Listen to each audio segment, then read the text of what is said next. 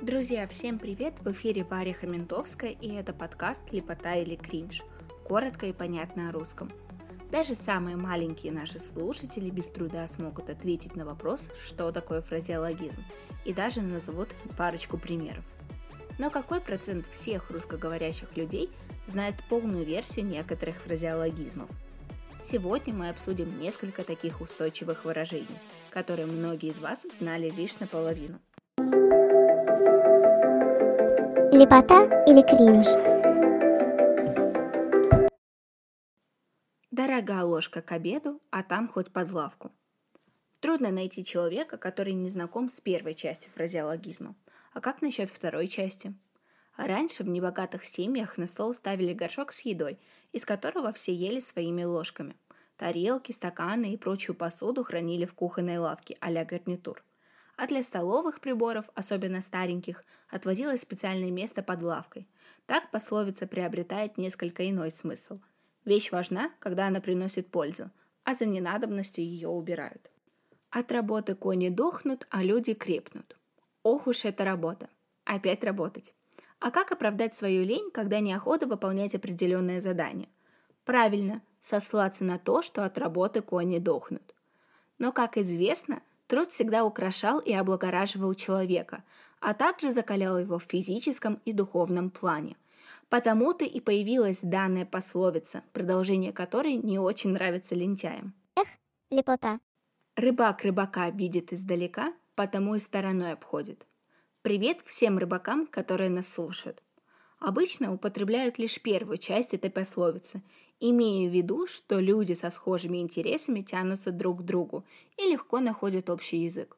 Но продолжение пословицы говорит нам о том, что в профессиональной сфере люди видят друг в друге соперника и конкурента, как рыбаки, обходящие стороной своих коллег, дабы не испортить клев ни себе, ни остальным. Думаю, бывалые рыбаки полностью согласятся со мной.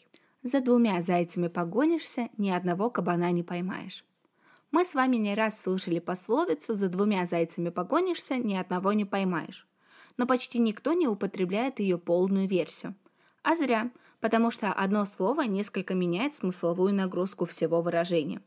Изначально смысл данного фразеологизма был в том, что выполняя несколько маленьких и простых задач вместо одной большой и важной, человек перестает видеть всю картину целиком и начинает довольствоваться малым. Данная поговорка учит человека концентрироваться на решении действительно серьезных задач, не отвлекаясь на посторонние вещи. Да, кринж. Забитого двух небитых дают, да не больно-то берут. Очень актуальная пословица во все времена, которая говорит, что опытный человек всегда приоритетнее двух новичков. Продолжение поговорки настолько убеждает в этом.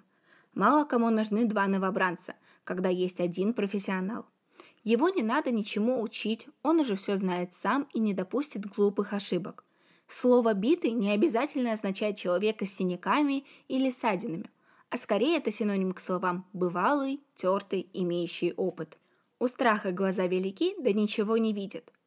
Представим, что скопилась целая куча дел, и не знаешь, с чего начать. Было такое?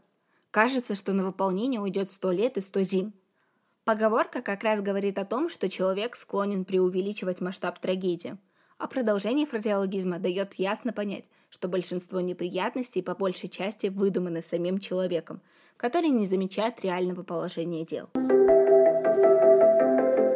Лепота или кринж? Вот такой оказывается многогранный и интересный мир фразеологизмов. Но это далеко не все выражения, которые мы знали в усеченном варианте. На этой ноте мы с вами прощаемся. Встретимся в следующий вторник в нашем подкасте «Лепота или кринж». Коротко и понятно о русском. Меня зовут Варя Хаментовская. Подписывайтесь на нас, если вы этого еще не сделали. И до новых встреч!